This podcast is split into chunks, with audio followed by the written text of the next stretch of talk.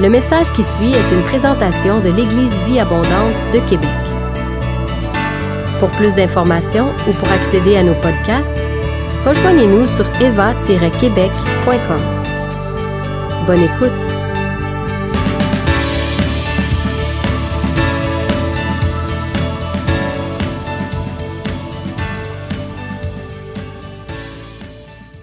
Quelque chose qui m'a frappé ces derniers temps. On est en train de lire le livre des Actes actuellement dans l'environnement de prière. Et dans le livre des Actes, il y, avait a plusieurs éléments qui reviennent constamment. C'est que euh, on a Étienne, par exemple, qui a, été, lapidé. Mais quand on regarde bien la vraie raison pour laquelle les gens ont lapidé Étienne, quand vous regardez bien, ils étaient jaloux. Ils étaient en train de discuter, puis ils étaient incapables d'argumenter contre Étienne. Donc, par jalousie, se disent, attends, qu'on va, le, tuer, comme ça on règle le problème. Après, on continue, on voit aussi dans une autre portion du livre des Actes, il y a un autre acte aussi qui se produit, c'est que Paul et Barnabas sont arrivés dans une ville, ils commencent, ils vont dans une synagogue, ils parlent, et les gens sont intéressés. Ils disent, waouh, on veut vous entendre sur ce sujet euh, au prochain sabbat. Donc au prochain sabbat, ils reviennent, et il y a plusieurs autres personnes qui reviennent et qui sont intéressés pour entendre qu'est-ce qu'ils vont dire. Et comme plusieurs personnes sont intéressées, la jalousie aussi ressort. Et les gens veulent les tuer aussi. Là-bas, ils, quand, ils niaisent pas avec la jalousie. Hein. Quand, la jalousie vient, ils tuent. Donc, c'est... Il y a un autre passage aussi qu'on voit dans, dans, les évangiles, le Seigneur Jésus. Le Seigneur Jésus ressuscite Lazare. Après qu'il ait ressuscité Lazare, les chefs de prêtre disent non, il commence à avoir trop de personnes autour de lui. Ok, on a une idée, on va le tuer. Et là, j'ai commencé à réfléchir. J'ai dit, mais la jalousie est vraiment quelque chose de dangereux. Qu'est-ce qu'on laisse rentrer dans nos vies concernant la jalousie? Et qu'est-ce qui peut entraîner que des gens soient jaloux à un point de vouloir tuer d'autres personnes? Et il y a un passage dans Jacques qui est très intéressant. Puis on va partir de ce passage, et puis on va explorer d'autres éléments. Donc pour ceux qui ont leur Bible, ceux qui veulent écouter, donc euh, c'est comme vous voulez. Dans Jacques, Jacques 3, ça dit quelque chose.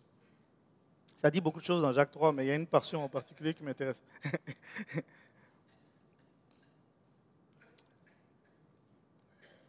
dans, dans, Jacques 3, il dit euh, à partir du verset 13, Y a-t-il parmi vous quelqu'un de sage et d'expérimenté qui en donne la preuve par sa bonne conduite?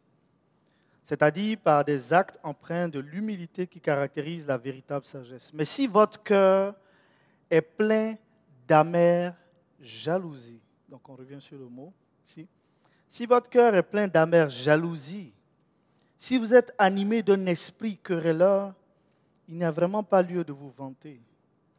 Ce serait un défi à la vérité. Une telle sagesse ne vient certainement pas du ciel. Elle est de ce monde de l'homme livré à ses seules ressources, elle est démoniaque. Et je m'arrête là-dessus. Dans le sens où il dit, si, vous, si ce qui caractérise les actions que vous faites, c'est la jalousie, sachez que ce que vous êtes en train de faire, vous êtes comme un homme qui est livré à ses propres ressources. Et tout ce que vous allez faire est démoniaque. Donc les actions, puis là on le voit aussi à plusieurs reprises. Quand quelqu'un est jaloux, qu'est-ce qu'il fait? Il va commencer à dire de mauvaises choses au sujet de quelqu'un d'autre. Donc ce qu'il laisse sa bouche prendre place, ce qui sort de sa bouche est démoniaque. Et dans la jalousie, on va dire des méchancetés, on va vouloir tuer la personne, mais avec nos paroles cette fois-ci. Dans l'Ancien Testament, enfin, on voit pas dans l'Ancien Testament, mais dans, dans les livres des Actes et puis dans, dans les Évangiles, les gens par jalousie tuaient les gens à coups de pierre. Maintenant, les gens tuent d'autres personnes avec leur langue. Pour la même raison, la jalousie. Et là, l'une des questions, ce que j'aime de ce passage qu'on a lu, c'est que Jacques dit, il dit, il dit, une telle sagesse ne vient certainement pas du ciel. Elle est de ce monde de l'homme livré à ses seules ressources. Et là, au moment où je lisais ça, c'est comme si Dieu a ouvert mon esprit et puis j'ai commencé à comprendre plusieurs choses de la parole de Dieu. Cette sagesse est de ce monde de l'homme livré à ses propres ressources. Et le thème livré à ses propres ressources Dieu a commencé à m'expliquer des choses à ce sujet. Puis c'est ça que j'ai envie de partager aussi. Un homme livré à ses propres sources. L'autre endroit dans la parole où on parle de l'homme livré à ses propres sources, où ça dit aussi l'homme livré à lui-même, c'est dans Galates 5. Et on va aller revoir aussi dans Galates 5. Je pense que ça vaut la peine de lire ce bout-là. Et j'ai juste ressorti deux points là-dedans pour une question de temps. Donc, dans Galates 5, au verset 19, ça dit, tout le monde voit bien de ce qui procède de l'homme livré à lui-même. Donc si je reformule l'homme livré à lui-même, on peut dire de l'homme livré à ses propres sources. Donc avant d'aller plus loin, je vais m'arrêter là, puis je vais expliquer quelque chose. L'homme livré à ses propres sources, ça veut dire quoi? C'est quelqu'un qui compte sur lui-même. C'est quelqu'un que les seules ressources qu'il a, c'est lui. Donc, puisque vous comptez, puisque cette personne compte sur ses propres sources, ça veut dire que quand il voit que quelqu'un d'autre a quelque chose qu'il n'a pas, il devient jaloux. Parce qu'il réalise ses limites. Et puisque quelqu'un d'autre a une autre bénédiction que lui, il n'a pas, sa bouche commence à partir. Pour dire, ouais, il n'aurait pas dû avoir ça, ou non, et puis il ne mérite même pas ça. Et puis, bon, enfin, d'autres savent mieux que moi comment faire ce truc. Mais ce que j'essaie de dire, quand la jalousie part, qu'est-ce qui est la racine de ça? C'est parce que la personne est livrée à ses propres ressources. Elle n'a pas d'autres moyens, d'autres endroits sur qui s'appuyer. Donc, je donne un exemple. Si tu manques, par exemple, d'argent et que tu es livré à tes propres sources, ça veut dire que pour toi, c'est fini. Tu n'as plus rien d'autre. Tu n'as pas d'autre source. Tu n'as personne vers qui se te tourner. Résultat des courses, quand tu vois quelqu'un qui a quelque chose, ah, en tout cas, vous comprenez ce qui se passe. La personne est jalouse. la personne est jalouse. Donc, elle est livrée à ses propres sources. Et il y a toute une liste de ce qui caractérise quelqu'un qui est livré à ses propres sources. On va lire la liste que dit Galate, et puis il y a deux points que je veux ressortir là-dedans, et puis on va explorer un peu ces deux points, ou peut-être trois, donc je me donne une, ou deux chances, ou peut-être quatre, non, non, peut-être deux points. Ok, donc Galate 5, verset 19. Tout le monde voit bien de ce qui procède de l'homme livré à ses propres sources. Chaud verset 19. L'immoralité, les pratiques dégradantes, la débauche, l'adoration des idoles et la magie, les haines, les querelles, la jalousie, donc on revient aussi là-dessus, les actes de colère, les dissensions, les divisions, l'envie, l'ivrognerie, les orgies et autres choses de ce genre je ne puis que répéter ce que j'ai déjà déclaré à ce sujet. Ceux qui commettent de telles actions n'auront aucune part à l'héritage du royaume de Dieu. Je reviens là-dessus. Ceux qui commettent de telles actions n'ont aucune part à l'héritage du royaume de Dieu. Et c'est là que notre attention à tous devrait être attirée. Donc, si on parle de jalousie, et puis, je ne sais pas si vous avez remarqué, souvent ceux qui sont jalouses les personnes qui sont jalouses vont dire, quand si tu attires son attention, dis ça là, tu agis comme ça parce que tu es jaloux. Il va dire, je ne suis pas jaloux. Il ne vont jamais reconnaître parce qu'ils sont tellement aveuglés par leur situation que ils vont dire, je ne suis pas jaloux. donc, c'est juste assez drôle, juste à cet aspect-là. Donc, si on s'examine chacun de nous, quels sont les fruits qui montrent que nous sommes livrés à nous-mêmes? Livré à notre propre ressource. C'est ça qui est ici, la liste est là. L'immoralité. Il dit les pratiques dégradantes, la débauche, l'adoration des idoles et la magie. Le, quel, serait le contraire d'une personne livrée à, livrée à elle-même? Et, et Jacques le dit ici à la suite. Il dit, mais ceux qui sont conduits par l'Esprit de Dieu. En d'autres termes, le fait d'être assis ici à chercher Dieu ne veut pas forcément dire qu'on est attaché à lui au point de dépendre de ses ressources. Parce que si tu n'es pas livré à tes propres ressources, livré à toi-même, ça veut dire que tu dépends des ressources de quelqu'un d'autre. Et dans ce cas-là, si on suit le Saint-Esprit, qu'est-ce qui se passe? On dépend de ses ressources. Donc quand tu arrives dans un contexte où tu vois quelqu'un d'autre qui est béni, tu n'as pas besoin d'être jalouse. Pourquoi? Parce que tu as accès à des ressources qui sont plus grandes que les tiennes, auxquelles tu peux toujours te tourner. Donc tu deviens alors quelqu'un qui célèbre la victoire de quelqu'un d'autre.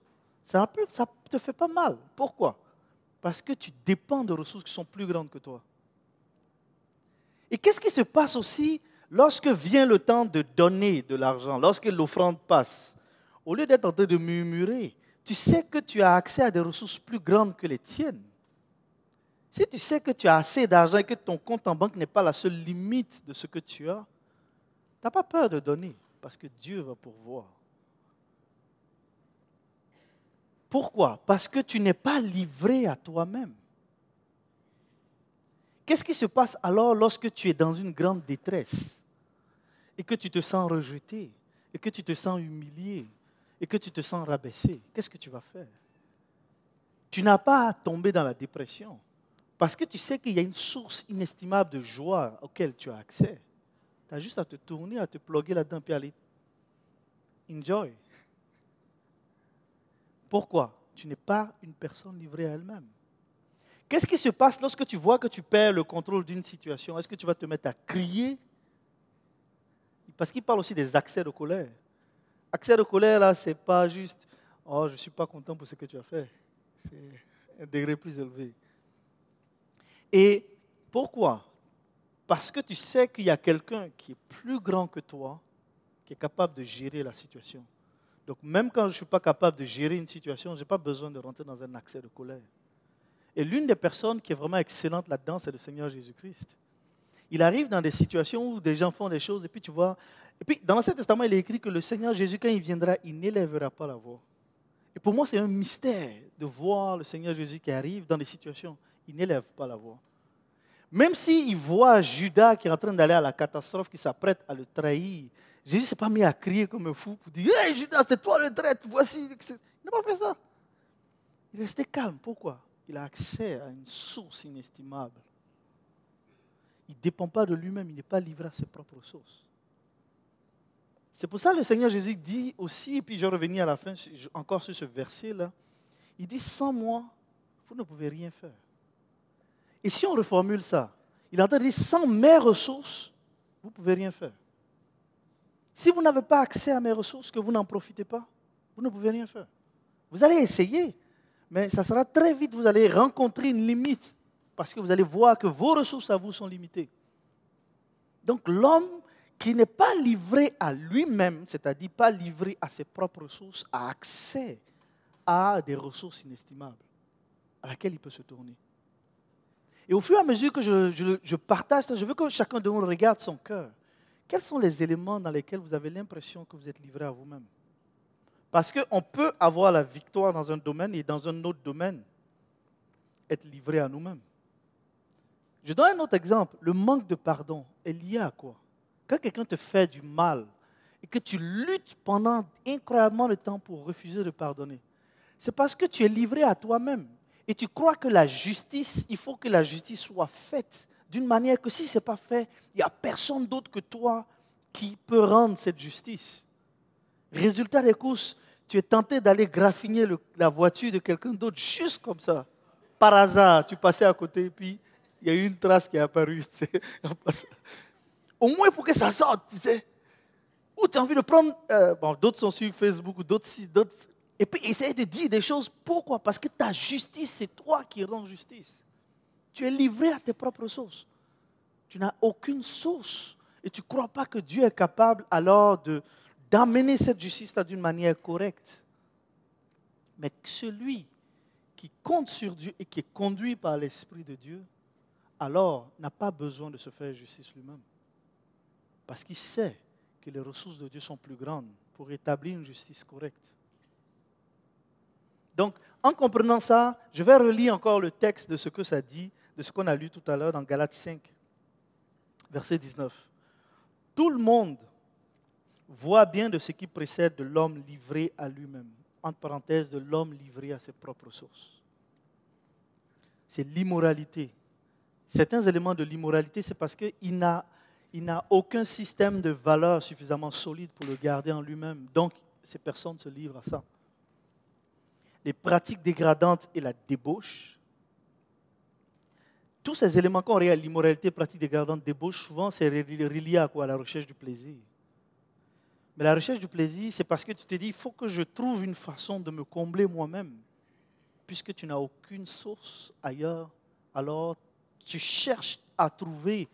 Et dans, je pense que c'est dans Proverbe, il dit que celui qui a, qui a, comment il dit ça? Celui qui a faim trouve d'où tout ce qui est amer. Il y a une formulation où il dit celui qui a faim, ou bien celui qui a soif, je ne sais pas, un des deux, soif ou faim, mais en tout cas, celui qui a faim trouve d'où tout ce qui est amer. Ça veut dire quoi? Quelqu'un qui a faim, qui n'a aucune source externe, même s'il doit aller manger dans la poubelle et dans ce qui est dégueulasse, il va trouver ça bon quand même. Parce qu'il a faim. Et là, ça touche tous les éléments de la débauche. Même quand, quelqu'un sait que ses pratiques sont dégradantes, il va quand même se tourner là-bas parce qu'il n'a aucune source. C'est tout ce qu'il sait, tout ce qu'elle sait. Et ça, c'est quelqu'un qui est livré à lui-même. Donc si vous voyez que ces pratiques-là sont ce que vous expérimentez vous-même, sachez que vous êtes dans un contexte ici où vous êtes livré à vous-même. C'est pour ça que vous continuez de pratiquer ces pratiques dégradantes. Que même quand vous savez qu'il ne faut pas le faire, vous le faites quand même.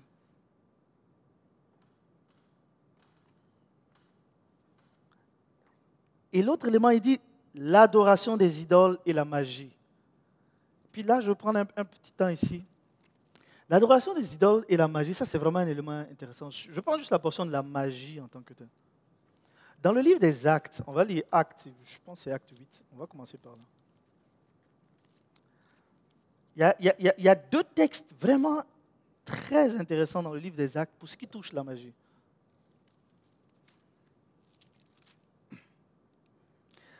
Si on lit acte 8, Acte 8, verset 4. Puis je lis rapidement? Les, croyants qui s'étaient dispersés parcouraient le pays en proclamant le message de la bonne nouvelle. Philippe se rendit dans la capitale de la Samarie et prêcha le Christ à la population. Elle se montra tout entière, très attentive à ses paroles, en l'entendant et en voyant les signes miraculeux qu'il accomplissait. En effet, beaucoup de personnes qui avaient des démons en elles en furent délivrées il sortait d'elle en poussant de grands cris et de nombreux paralysés et des infirmes furent guéris. Aussi, toute la ville était-elle dans une grande joie. Puis regardez maintenant ce qui se produit ici. oh, depuis quelque temps, un homme nommé Simon s'était établi dans la ville. Il y exerçait la magie. Donc, qu'est-ce que c'était quoi son activité? La magie. Maintenant, regardez bien les termes qui vont suivre. Et puis ça, c'est vraiment quelque chose sur lequel mon attention était attirée il émerveillait le peuple de la Samarie et prétendait être un grand personnage. Donc l'une des choses qu'il faisait avec la magie, c'est qu'il créait un émerveillement. Les gens se disaient Waouh Donc dans son activité de magie, les gens étaient impressionnés. Ils étaient là Waouh Il émerveillait le peuple. Maintenant, on continue. Verset 10. Toute la population, du plus grand jusqu'au du plus petit jusqu'au plus grand, lui accordait donc une grande attention. Cet homme, disait-il, est la puissance même de Dieu, celle qu'on appelle la grande puissance. Et puis, voilà une autre chose qui est un mystère de ce qui se produit avec la magie. Au verset 11, il s'attachait ainsi à lui.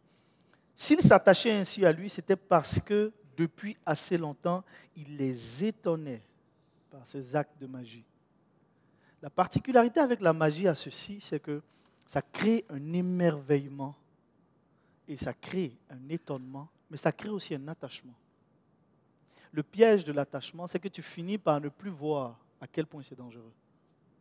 Parce que comme les personnes ont été émerveillées par les actes de magie, alors elles ne réalisent pas à quel point ça peut être dangereux. Et aujourd'hui, on peut voir plusieurs des gens font des spectacles de magie. On peut voir même plusieurs chrétiens qui vont se retrouver là-bas. Mais ils ne réalisent pas ce qui se produit en arrière leur cœur est en train de s'attacher à ça. Pourquoi la magie est dangereuse? Et s'ils disent qu'il les étonnait par ces actes de magie, ça veut dire qu'ils faisaient des actes qui n'est pas, pas naturels seulement. C'était des actes surnaturels. Donc si ces actes-là sont surnaturels, posons-nous une question simple. La source vient d'où? Parce qu'il y a deux sources de puissance surnaturelle, deux. Celle de Dieu celle de Satan.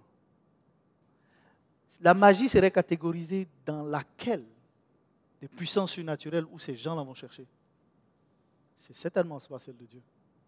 C'est dans la, la source de puissance de Satan. Mais si vous réalisez bien, ce sont comme des serviteurs de Satan qui arrivent, qui font des actes. Ils vont puiser dans la puissance surnaturelle de celui qui est leur maître et leur père, puis viennent opérer ces actes de magie-là. Et les gens regardent et puis sont émerveillés. Et puisqu'ils sont émerveillés, leur cœur s'attache à ça. Si votre cœur s'attache à ça, qu'est-ce qui se produit d'après vous? Vous êtes en train de vous attacher à quelque chose qui vient de la puissance de Satan. Donc il y a un lien spirituel qui se produit. Et ce lien spirituel-là, je vous dis ce que ça fait avec ça. On va voir dans Acte 13. Il y a un autre élément qui est encore plus intéressant, qui parle de magie ici. Acte 13, verset 6. C'est un autre homme qui s'appelle Elimas le magicien.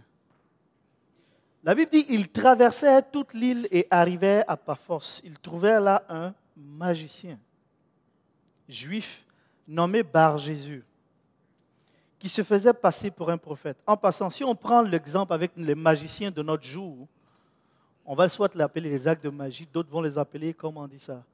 Ils ont un autre. C'est ça, les illusionnistes qu'il soit habillé en veston, cravate, qu'il soit habillé et puis super beau et qu'il ait beaucoup d'argent avec de belles voitures, qu'il vous sourit comme chose, ne vous y trompez pas. Ce qui est en train de prendre place là, je vous dis comment est-ce que Paul les appelle? Puis c'est ça, on va continuer le texte. Verset 7. Donc on parle de, ce, ce magicien-là, il s'appelle Bar Jésus. Il faisait partie de l'entourage du proconsul Sergius Paulus un homme intelligent. Celui-ci invita Barnabas et Saul et leur exprima son désir d'entendre la parole de Dieu. Mais Elimas, le magicien, car c'est ainsi que l'on traduit son nom, s'opposait à eux. Il cherchait à détourner le, à détourner le proconsul de la foi. Puis je prends une pause ici. Donc ici, on a un cas d'un homme qui désire en savoir plus sur Dieu. Il y a un magicien. La mission de ce gars-là était quoi? Le détourner de la foi. Ce qui veut dire que tout, lorsque votre cœur s'attache à la magie, est-ce que vous savez ce qui est en train de produire? Ils ont un rôle précis, vous détourner de la foi. Il faut garder ça à l'esprit, que chaque fois qu'on est en train de regarder ces actes-là, et on voit Satan qui expose sa puissance, parce que ne, nous y trompons pas, Satan a de la puissance. Jésus dit, je vais vous donner de pouvoir marcher sur les serpents et sur les scorpions et sur toute la puissance de l'ennemi. Si Satan n'avait pas de puissance, Jésus n'allait pas dire qu'il avait une puissance. Il a une puissance. Il est capable d'opérer des actes puissants, même des guérisons en apparence. Et puis on peut être émerveillé par la puissance de Satan, mais ne vous y trompez pas, la source est la même et l'objectif est le même, nous détourner de la foi. Et c'est ce que ce proconsul-là faisait ici. Et je continue le texte au verset 9, acte 13, verset 9. Alors, Saul, qui s'appelait aussi Paul, rempli du Saint-Esprit, s'adressa à lui en le regardant dans les yeux. Regardez comment il l'appelle. Il n'est pas délicat. Saul l'appelle charlatan, plein de ruses et de méchanceté, fils du diable. Il n'est pas en train de tourner autour du pôle. Donc, ceux qui font les actes de magie, voilà leur nom. Fils du diable. Ce n'est pas juste des hommes simples comme ça. Ne vous y trompez pas, ce n'est pas des hommes simples. Ce n'est pas des actes simples qui sont en train d'être produits. Fils du diable, c'est ça le nom. Et je continue ici, il dit, ennemi de tout ce qui est bien, quand cesseras-tu de fausser les plans du Seigneur qui sont droits? Mon point est ceci. Quand on lit ce texte, où il y a quelqu'un qui est dans l'entourage du proconsul, ça veut dire qu'il est dans un environnement familier. Les gens sont habitués à lui. Il fait des choses que les gens considèrent cool, pas si graves. Puis de toute façon, on le connaît, ça fait longtemps qu'il est ici. Il nous émerveille toujours. Il fait toujours des trucs cool. C'est pas si grave, c'est juste ça. L'objectif est le même. Détourner les gens de la foi et son nom, fils du diable. Donc qui sommes-nous en tant qu'enfants de Dieu d'aller avec des fils du diable? Ce n'est pas juste des hommes comme ça. Non, c'est très sérieux ce qu'il est en ici. Donc là, on parle de la magie.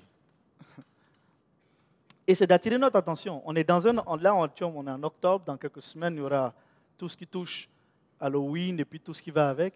Observez bien ce qui prend place. C'est des choses qui glorifient des actes de Satan. Ça glorifie la magie, ça glorifie la sorcellerie, ça glorifie. Mais toutes ces sources-là qui vont chercher dans les choses surnaturelles, vous croyez que c'est dans, la, puissance de qui ils vont chercher? Satan. Ne nous y trompons pas, c'est ce que la Bible dit. Et Paul n'utilise pas d'autres termes. Il les appelle fils du diable, qui cherchent à quoi? À détourner les gens de la foi et qui cherchent à contrecarrer les plans de Dieu. Donc, alors qu'on regarde ces actes et que notre esprit ne réalise même pas à quel point c'est dangereux ce qui est en train de prendre place. Et au point où actuellement, je ne sais pas si vous savez, dans notre ville, les gens sont en train d'ouvrir une école de magie pour enseigner certaines pratiques. Et d'autres vont dire, c'est pas si grave, c'est juste. Et puis là, ce truc, c'est quoi? Sur des livres d'un Harry Potter et puis tout ça. Je sais que des chrétiens vont peut-être donner des livres d'Harry Potter, ils vont dire juste, c'est juste de la littérature. Ce n'est pas juste de la littérature. Ils sont en train d'enseigner vos enfants à être des fils du diable. Et là, la cible n'est pas, l'objectif n'est pas différent de les détourner de la foi. Parce qu'alors que quand ils vont s'approcher maintenant de toucher à les choses de Dieu, ça sera difficile pour eux. Pourquoi? Parce qu'ils ont fait une alliance. Dans l'Ancien Testament, en passant, tous ceux qui touchaient à la magie, à la sorcellerie étaient lapidés. Hein. Je ne sais pas si vous savez ça.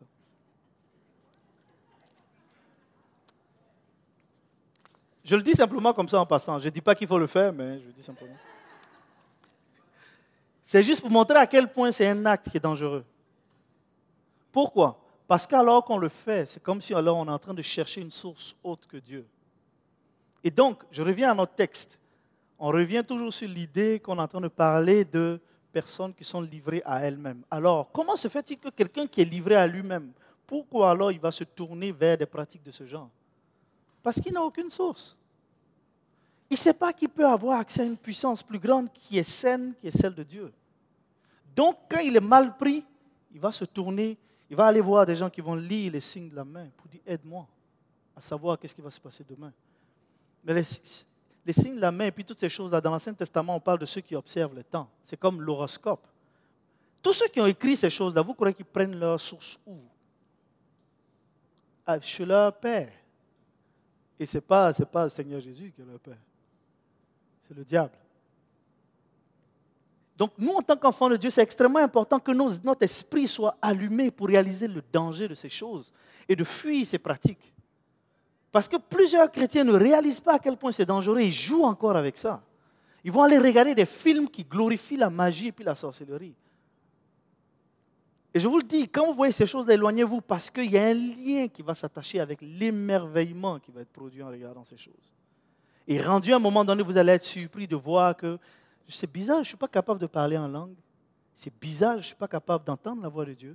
C'est bizarre, je ne suis pas capable de faire ça. Ce n'est pas bizarre, c'est juste que vous avez scellé un lien. Et leur objectif est simple, vous éloigner de la foi. C'est clair, c'est dit dans la Bible. quand vous touchez à ces choses, vous vous exposez. Donc je continue le texte. Donc je suis dans Galates 5, verset 19. Bon, je suis dans, dans verset 19. Je relis le texte. Tout le monde voit bien tout le monde voit bien de ce qui procède de l'homme livré à lui-même, l'immoralité, les pratiques dégradantes, la débauche, l'adoration des idoles et la magie, les haines, les querelles, la jalousie, les accès de colère, les rivalités, les dissensions et les divisions. L'envie, ça c'est pareil aussi. L'envie, c'est quoi? Tu vois quelqu'un d'autre qui a quelque chose et puis tu commences à être fâché. Toi seul, tu es fâché, on ne sait pas pourquoi tu es fâché. Et puis, ça dit c'est à cause de lui. Il n'a rien fait, il a juste sa chose. Tu es fâché parce que quelqu'un est venu avec une belle voiture que tu aurais voulu avoir, mais tu ne sais pas que tu aurais voulu avoir la voiture, donc tu es fâché parce que tu as l'impression que l'autre est orgueilleux. il n'est pas orgueilleux, il est juste en train de bénéficier de la bénédiction que Dieu lui a donnée. et l'autre élément, il parle de l'ivrognerie et des orgies. Et là, je veux souligner ça aussi. L'ivrognerie et les orgies, c'est tout ce qui touche des dépendances aussi. Mais ces dépendances, elles sont rattachées à quoi? C'est comme si, imaginez, ceux qui se tournent vers l'ivrognerie, les moments, quels sont les, éléments déclencheurs pour ça? Ils vont rencontrer un obstacle ou une situation de stress qui est grande, et puis ils vont se tourner vers l'alcool, vont se tourner vers des choses comme ça. D'autres, ce serait la drogue, d'autres, ce serait toutes sortes d'affaires. Mais si vous regardez la source, élément déclencheur de ça, c'est souvent des gens qui rencontrent une situation où ils rencontrent une limite. Et comme ils rencontrent une limite où ils se sentent rabaissés, où ils se sentent passer une situation difficile ou une situation qui, a l'air impossible à eux, ils se tournent vers ça pour dire Viens me consoler. Donc l'alcool et la drogue et puis toutes ces choses deviennent comme pour eux un moyen de les consoler. Pourquoi? Parce qu'ils n'ont personne d'autre. Ils sont livrés à eux-mêmes puisqu'ils sont livrés à eux-mêmes, ces choses-là deviennent alors une source de consolation. Mais le contraire de ça, puis c'est ce vers quoi je veux nous encourager, il dit, mais, je continue au verset 22, mais le fruit de l'esprit, le fruit de l'esprit, le fruit que produit l'esprit. C'est-à-dire que si, au lieu de compter sur notre propre force, on veut compter sur les forces de Dieu, on veut compter sur lui, non seulement pour nous conduire, mais pour nous alimenter aussi en ressources, parce qu'on n'est plus alors des gens livrés à nous-mêmes. Alors, qu'est-ce qui va se produire si on compte sur les ressources de Dieu, on compte sur les ressources du Saint-Esprit? C'est ce qui se produit, c'est l'amour, la joie, la paix, la patience, l'amabilité, la bonté, la fidélité, la douceur, la maîtrise de soi, la loi ne condamne pas ces choses. Et là-dessus, je veux souligner quelque chose, un passage, ça, a amené une autre compréhension pour moi de ce que le Seigneur Jésus dit dans, je pense, Jean 15. Dans Jean 15, il y a quelque chose qui est vraiment intéressant. Le Seigneur Jésus dit, il donne un exemple, il, donne un exemple. Il dit au verset 1, Je suis le, le vrai plan de vigne et mon Père est le vigneron. Tout sarment en moi qui ne portent pas de fruits, il les coupe, et tous ceux qui en portent, il les taille afin qu'ils produisent des fruits encore plus abondants. Vous aussi, vous avez déjà été purifiés grâce à l'enseignement que je vous ai donné. Et puis il dit au verset 4 de Jean 15, Demeurez en moi et moi je demeurerai en vous. Un sarment ne saurait porter du fruit tout seul sans demeurer attaché au sceptre. Il est en train de donner une image qui est vraiment intéressante ici sur le fait d'apprendre à compter sur les forces de Dieu. Parce qu'un sarment, c'est quoi? Il est collé à l'arbre. Si tu l'enlèves, c'est comme s'il compte maintenant sur ses propres sources. Mais aussi longtemps qu'il est collé à l'arbre, il est alimenté par tout ce qui vient de l'arbre.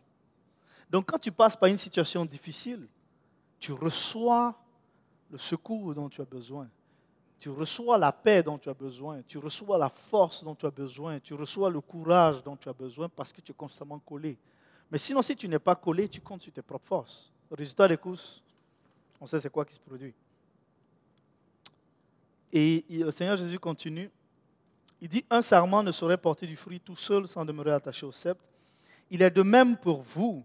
Si vous ne demeurez pas en moi, vous ne pouvez porter aucun fruit. Je suis le sceptre et la vigne. Vous en êtes les sarments. Celui qui demeure en moi et en qui je demeure portera du fruit en abondance, car sans moi, vous ne pouvez rien faire. Je ne sais pas si vous voyez que ce texte de sans moi, vous ne pouvez rien faire dans un contexte qui est l'importance d'être branché à, à Jésus. C'est parce que quand tu es branché à lui, tu reçois ses ressources. Si tu n'es pas branché à lui, tu reçois absolument rien. Tu vas compter sur tes propres forces. Tu deviens alors un homme livré à lui-même ou un homme livré à ses propres ressources. Donc les fruits de ce que tu vas produire, ça sera la jalousie, ça sera les haines. Et quand tu vas passer par une situation trop difficile, tu vas aller te tourner vers les employés de Satan Vous leur dit, viens m'aider, je suis mal pris. Ou, ou viens m'émerveiller. J'ai besoin de, de, de, de voir qu'est-ce qui est disponible au-delà de, ma connaissance.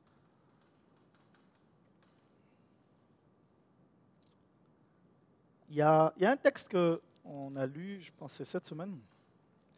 On était dans un temps de prière, puis notre frère Armel a sorti un texte que on, a, on a partagé, puis quand on a partagé ce texte, Dieu a commencé à me parler, toujours en lien avec le message d'aujourd'hui. C'est dans Psaume 84 que j'ai vraiment aimé. Psaume, Psaume 84 au verset 6. Ça dit, Bienheureux les hommes dont tu es la force. Le tu, c'est le Seigneur. Hein. Ce n'est pas toi, Jean, ou pas du Seigneur. Bienheureux les hommes dont tu es la force. Dans leur cœur, ils trouvent des chemins tracés. Je m'arrête là. Si on, est, on demeure en lui et que lui demeure en nous, qu'on est branché à lui, qu'est-ce qui se produit? Il devient alors notre force. Ça veut dire que les moments où on se sent faible et on trouve qu'on a des limites, lui, il vient renouveler nos forces et il devient notre force. Mais il dit aussi quelque chose d'intéressant. Il dit dans leur cœur, ils trouvent des chemins tracés. En d'autres termes, quand on ne sait pas où passer, comment mener notre vie, quelle décision prendre, si il, est notre force, si Dieu est notre force, alors on va, il, va, il va faire un dessin en nous. Puis on va voir, ah, c'est ici le chemin. De l'extérieur, les gens ne peuvent pas voir ce chemin que Dieu a tracé en nous. Mais nous, on sait et on est convaincus et sûr qu'il nous faut passer par ici il nous faut prendre telle action, il nous faut prendre telle, prendre telle décision, parce qu'il dessine en nous le chemin. Mais pour que ça arrive, pour que Dieu dessine en vous un chemin de où passer, et pour réussir, il vous faut compter sur sa force. Il faut qu'on ne soit pas des gens livrés à eux-mêmes. Il faut qu'on soit des gens qui comptent sur la force de Dieu. Alors, il dessine en nous un chemin. Il y a d'autres choses encore intéressantes dans ce passage-là. Il dit car lorsqu'il traverse la vallée des larmes, est-ce qu'il dit quand il traverse la vallée des larmes, ils, tombent dans une grande dépression? Non. Il dit quand ils traversent la vallée des, des larmes, ils en font une oasis. Quelle bénédiction Quelle bénédiction Et la pluie d'automne vient la recouvrir de bénédiction. C'est comme tu ne peux pas être malheureux. Même si on veut forcer pour que tu sois malheureux, tu ne peux pas être malheureux. Il dit quand il traverse la vallée des larmes, il n'y a pas pire, d'un endroit pour pleurer que quand tu es dans la vallée des larmes. En tout cas, je ne sais pas pour vous, mais c'est comme tout le monde pleure autour. Tu as pleuré aussi. Mais il dit quand il traverse la vallée des larmes, je pense d'autres versions, de la vallée de Baka ou des choses comme ça. Mais quand il traverse cet endroit-là, où il y a de la douleur, où il y a vraiment des gens sont dans une sont déprimés tout autour. Eux, à l'intérieur de ça, parce qu'ils comptent sur Dieu et que Dieu est leur force, parce qu'ils demeurent en Dieu et qu'il il est celui-là qui les alimente de toute la sève dont ils ont besoin à cause de ça. Même à l'intérieur de ça, ils en font une oasis. Et la pluie d'automne vient la recouvrir de bénédictions. C'est comme même là, tu es, tu es béni encore. C'est comme la bénédiction te, te poursuit, elle te rattrape et puis elle va tout faire pour t'avoir. Tu es béni même à l'intérieur de ça. Et l'autre chose qui m'a beaucoup encouragé dans ce texte, il dit au verset 8, d'étape en étape, leur vigueur s'accroît. Ils se présentent à Dieu en Sion. Quand il dit d'étape en étape, la chose que j'aime, c'est qu'il faut, faut garder à l'esprit, c'est que si tu es sur un chemin et que tu es en train de faire un parcours, tu commences avec une certaine quantité de force et d'étape en étape, si tu comptes sur tes propres forces, ta force diminue. Je ne sais pas si vous voyez ce qu'on veut dire. Parce que tu dépenses tes forces au fur et à mesure. Mais ceux qui comptent sur l'éternel, d'étape en étape, c'est le contraire qui se produit pour eux. D'étape en étape, leur vigueur s'accroît. Et puis des gens te regardent et disent, on ne comprend pas comment tu fais pour toujours tenir la route. C'est parce que j'ai accès à des ressources qui sont plus grandes que moi. Et dans toute cette explication, Dieu, a attiré mon attention pour dire, c'est pour ça que plusieurs refusent de jeûner. Pourquoi? Parce que quand, quand vient le temps de jeûner, leur pensée est basée sur leur propre force et leurs propres limites. Donc, puisqu'ils analysent eux-mêmes, ils voient que c'est leur propre force, ils se disent, je ne suis pas capable de jeûner plus qu'une journée. Parce qu'ils comptent sur quoi? Leur propre force. Mais si tu comptes sur les forces de Dieu, d'étape en étape, ta vigueur s'accroît. D'étape en étape, tu es capable de toujours continuer sur les forces de Dieu, qui dit que l'homme ne vivra pas de pain seulement, mais de toute parole qui sort de la bouche de Dieu. Et c'est une vraie nourriture, les paroles qui sortent de la bouche de Dieu. Ça te rassasie physiquement, ça te rassasie spirituellement. Ce n'est pas juste une image, une figure de style. C'est une vraie nourriture dont il parle. Quand Dieu dit quelque chose, ça peut te donner de la vigueur à ton corps physique pour que tu sois capable de gêner trois jours, cinq jours, sept jours, 21 jours, 40 jours, parce que d'étape en étape, il renouvelle tes forces. Et ça, c'est la réalité de ceux qui comptent sur Dieu, de ceux qui s'appuient sur le Saint-Esprit, de ceux qui sont connectés en lui. J'ai tendance à dire à mes enfants que sans Dieu, je ne suis pas capable de jeûner une journée. Je ne suis pas capable. Mais quand Dieu me donne une instruction, puisqu'il a sorti une parole qui procède de la bouche de Dieu, cette parole-là va me nourrir. Je peux jeûner 40 jours. Parce que Dieu a dit une parole, j'ai la force pour le faire. Et je vous le dis, c'est des choses, je ne vous parle pas de choses qui sont abstraites, je vous parle de choses que j'ai expérimentées. Et je veux nous encourager, parce que si on compte sur Dieu, quand viendra le temps de donner de ton argent pour la dîme, pour des offrandes ou pour honorer quelqu'un, tu ne vas pas avoir peur. Pourquoi? Parce que tu ne comptes pas sur tes propres ressources. Quand viendra le temps de t'abstenir de nourriture pour chercher Dieu, tu ne vas pas te mettre à dire ah, J'ai foutu. C'est sûr que si tu comptes sur tes forces, tu es foutu. Personne ne peut tenir. Mais si tu comptes sur Dieu, il va renouveler tes forces. Et alors, tu vas rentrer dans une dimension qui va dépasser ton intelligence. Alors, tu seras capable de te lever le matin pour rester dans la présence de Dieu parce que tu vas savoir une chose, que ceux qui comptent sur l'Éternel renouvellent leurs forces. Ce n'est pas juste une théorie. Quand tu l'expérimentes, je vous dis, tu dis, je me souviens, j'ai donné ce témoignage et puis j'ai peut-être arrêté là.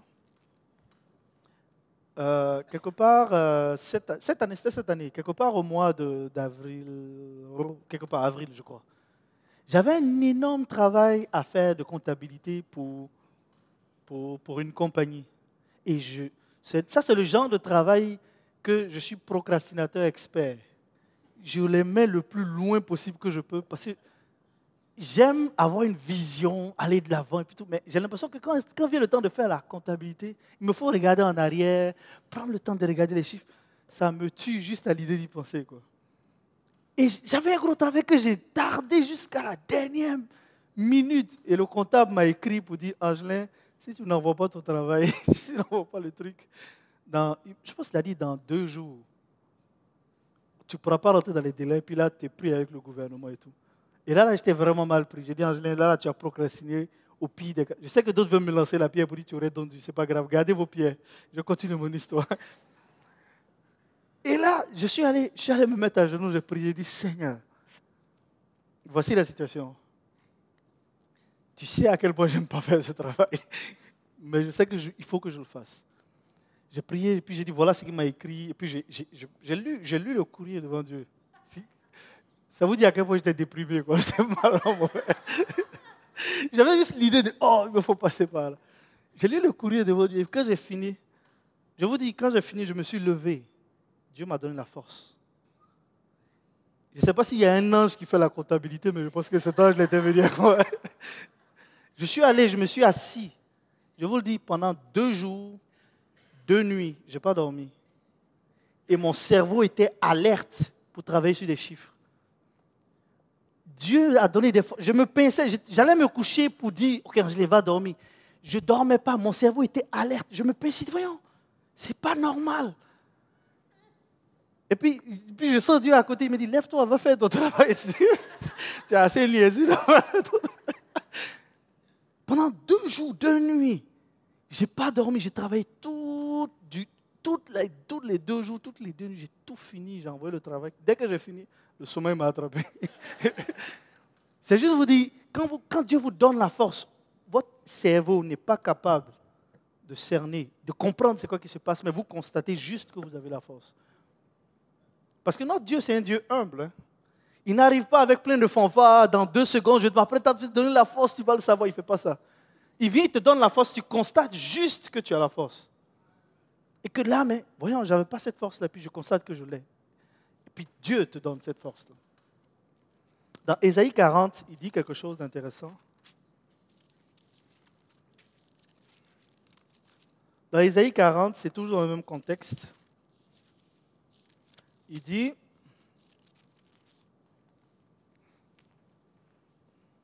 Ne le sais-tu donc pas Verset 28.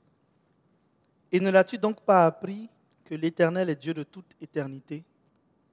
C'est lui qui a créé les confins de la terre. Regardez bien, il ne se lasse pas, il ne s'épuise pas. C'est impossible d'épuiser Dieu. Il n'est pas fatigué, il ne se fatigue pas. Et son intelligence ne peut être sondée. Il donne de la force à qui est lasse. Il augmente la vigueur de celui qui est fatigué. Les jeunes gens se lassent et ils s'épuisent. Et même de robustes gaillards tombent. Ici, on parle de ceux qui comptent sur leur force. Tu sais, les jeunes gens, là, quand les jeunes gens, ils croient qu'ils peuvent tout, ils vont jamais mourir, ils sont capables. Il dit de robustes gaillards. Ça veut dire des gens là qui ont, qui ont des bibis, comme disent mes enfants. Ils ont des biceps, ils sont en forme. Donc, de robustes gaillards qui ont. Il dit, ceux-là, ils tombent. Et puis il y a un mec qui est là. Mais ceux qui comptent sur l'éternel. Il n'a pas dit ceux qui sont intelligents. Hein. Il ne dit pas non plus ceux qui sont qui ont assez de force, pas ceux qui ont beaucoup d'argent, tout. Il dit ceux qui comptent sur l'Éternel. Ils renouvellent leur force. Et il y a un autre passage, il y a un autre élément qui dit la manière dont il faut comprendre ce texte-là, ce n'est pas renouveler leur force, ils échangent leur force. C'est comme si Dieu vient, il prend tes forces et puis il te donne lui ses forces. On parle des forces de qui?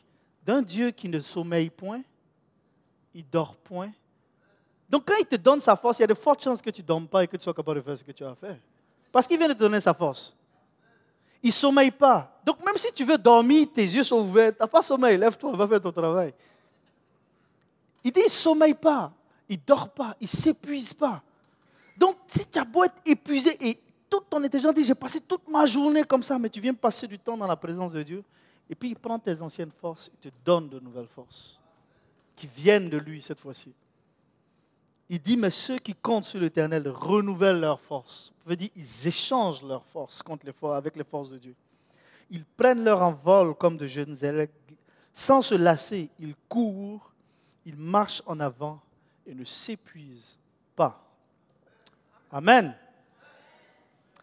Donc, qui est-ce qui veut compter sur ses propres ressources?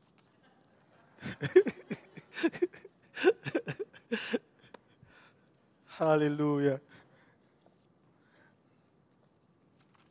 Et Galates 5 continue, verset 24. Il dit, Or ceux qui appartiennent à Jésus-Christ ont crucifié l'homme livré à lui-même. C'est-à-dire celui qui comptait sur ses propres forces, là, ils l'ont crucifié. Celui qui comptait sur ses propres forces a été crucifié. J'aurais dit encore une troisième fois, je n'ai pas l'impression que vous comprenez. Ceux qui comptent sur l'éternel, celui qui comptait sur les propres forces qui étaient en vous, vous l'avez crucifié. Ça veut dire que maintenant, vous ne comptez plus sur vos propres forces. Vous comptez sur des ressources qui sont illimitées. Verset 25. Puisque l'Esprit est la source de votre vie, puisque l'Esprit est la source de notre vie, laissons-le aussi diriger notre conduite. Amen.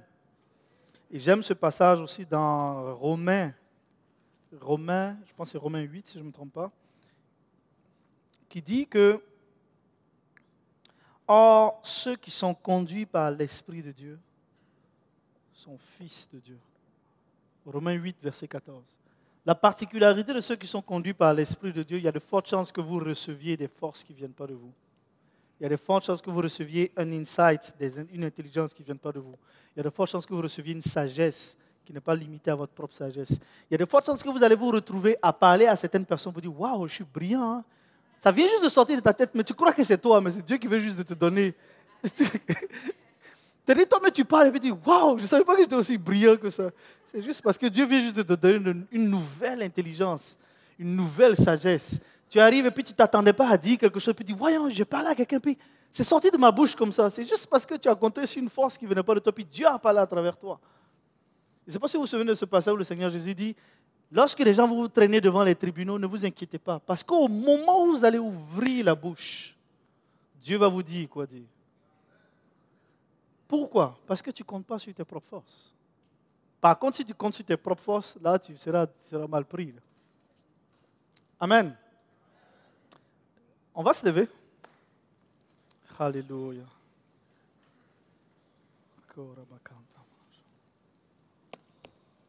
J'ai à cœur de faire différentes choses. Est-ce qu'il y en a ici qui avaient l'habitude de compter sur leurs propres forces Ouais, on peut lever la main. Je vous dis, moi, j'étais dedans. Donc, je me sens très bien à lever la main parce que j'étais là-dedans jusqu'à ce que Dieu ouvre mes yeux là-dessus.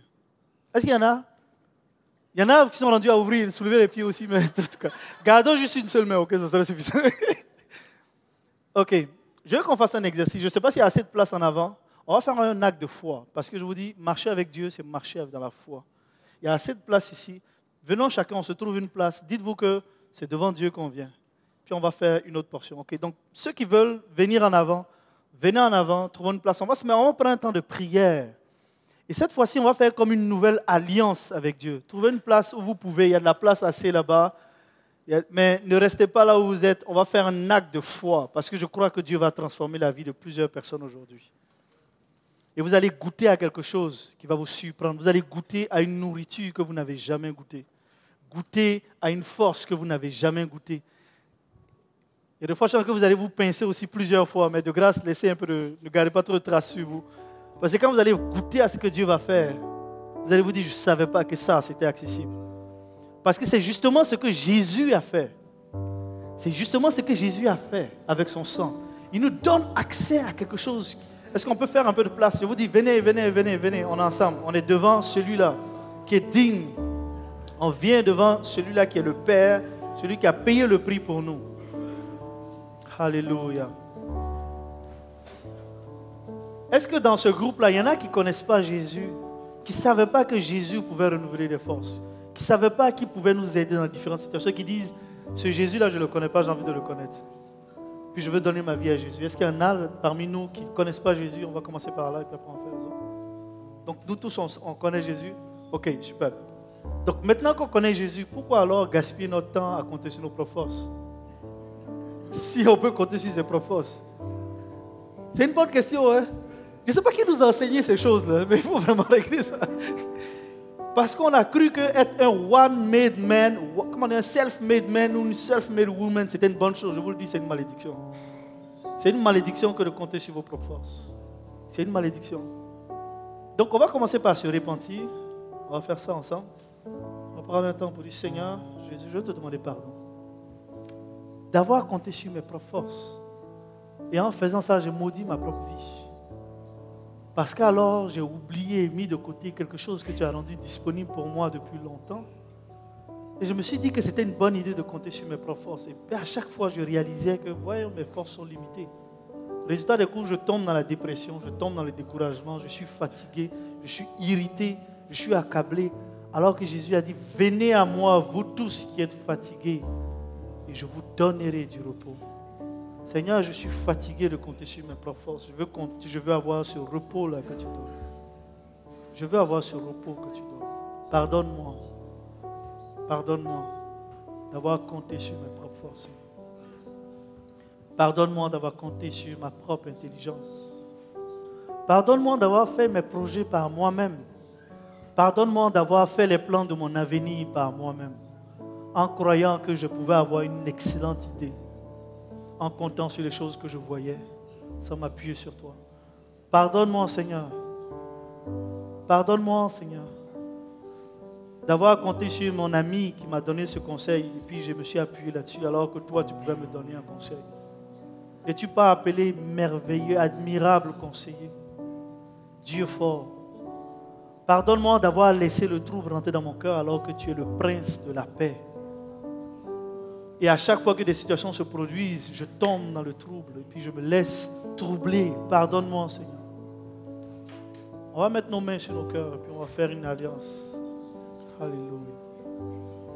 Vous dites, Seigneur Jésus, je veux t'inviter maintenant. Viens habiter dans mon cœur. Que ton règne vienne. Que ton règne. On va mettre une autre main sur notre tête aussi, parce qu'on a, on a vraiment besoin d'aide sur ce coup. Une main sur nos cœurs, une main sur notre tête. Seigneur, viens, que ton règne vienne dans mes pensées. Je prie que la pensée de Jésus vienne à moi. Alléluia. Et que l'homme livré à lui-même qui a été crucifié reste crucifié. Je vais arrêter de parler aux morts, à mon homme crucifié, parce qu'il est mort en principe. Je vais arrêter de parler, Seigneur Dieu, à l'homme qui a été livré à lui-même. Et je veux me laisser conduire par ton Saint-Esprit afin de bénéficier de toutes les ressources que tu as pour moi. Alléluia. Je veux être un homme de joie, une femme de joie. Et que ton amour déborde en moi. Et que ta paix déborde en moi. Cette paix qui surpasse toute intelligence. Qu'elle déborde en moi. Alléluia. Et que mes forces soient renouvelées d'étape en étape. Alléluia que ma vigueur grandisse d'étape en étape. Je bénis ma vie au nom de Jésus-Christ. Et je compte sur toi à partir de maintenant, Seigneur. Lorsque je me sentirai fatigué, je vais me tourner vers toi. Lorsque je me sentirai accablé, je vais me tourner vers toi. Car toi, tu me donnes du repos. Et je refuse que ma paix soit troublée. Je veux m'appuyer sur toi, Seigneur. Alléluia. Viens renouveler mes forces. Viens renouveler mon intelligence. Viens renouveler mes pensées. Saint-Esprit, remplis-moi. Et ceux qui sont conduits par l'Esprit de Dieu sont fils de Dieu. Alors je déclare que alors que je laisse le Saint-Esprit me conduire, je suis fils et fille de Dieu. Alléluia. Merci. Est-ce qu'on peut bénir notre Père maintenant pour cette alliance qu'on est en train de faire là? Puis dit, Seigneur, dans le secret de mon cœur, je veux compter sur toi, je veux m'appuyer sur toi. Lorsque je vais rencontrer des limites, c'est sur toi que je vais m'appuyer. Lorsque je vais être dans la détresse, c'est sur toi que je veux m'appuyer. Lorsque je vais manquer d'un point de vue financièrement, je vais me tourner vers toi. Parce que tu as des ressources illimitées. Tu es un Dieu qui fait des rues en or. Je pense que tu peux me prêter un peu d'argent et me donner parce que tu es mon Père. Et tu es généreux. Alléluia. Alléluia. Et tu es bon. Et tu es bon. Et je suis ton fils. Je suis ta fille. Qui est ce fils-là qui ne peut pas rentrer dans le frigo de, sa, de, de ce parent pour aller prendre toute la nourriture dont il a besoin? C'est ce que nous sommes. Et nous pouvons rentrer dans les ressources illimitées de notre Père et aller prendre tout ce dont on a besoin. Quand viendra le temps où tu me diras donne, c'est parce qu'on va donner avec joie et avec assurance, parce qu'on sait que derrière nous, notre Père a un frigo rempli de ressources. Et nous ne sommes plus des personnes, des gens qui sont livrés à eux-mêmes et à elles-mêmes. Nous sommes des gens qui sont qui comptons sur les forces de Dieu. Alléluia. Est-ce qu'on peut donner une main d'acclamation à notre Dieu pour dire merci pour tout ce qu'il a fait? Alléluia. Sois béni, Seigneur. Sois béni, Seigneur. Alléluia. Alléluia. Amen. Amen. Alléluia. Amen. Merci, merci, Seigneur. Alléluia. Et maintenant, on va prendre une autre résolution pour dire Seigneur, je refuse toute alliance avec la jalousie. Je refuse tout lien avec la magie et la sorcellerie. Je refuse tout lien avec la colère. Et je suis rempli de joie. Alléluia. Amen. Alléluia.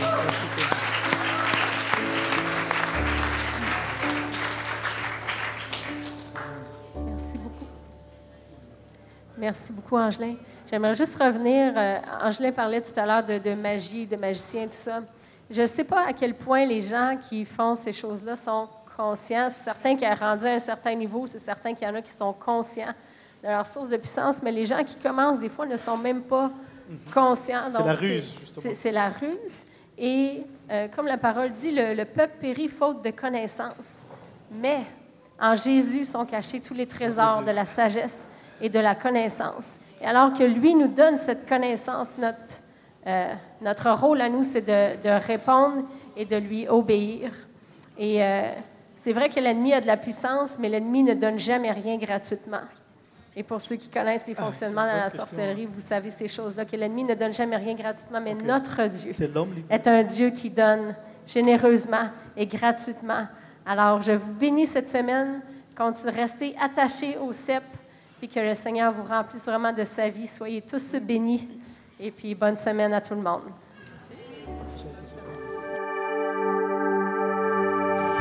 Si vous avez aimé ce message, nous vous invitons à vous joindre à nous lors de nos rencontres du dimanche matin. Vous trouverez l'horaire et l'emplacement de nos réunions sur notre site internet eva-québec.com. N'hésitez pas à communiquer avec nous et que Dieu vous bénisse.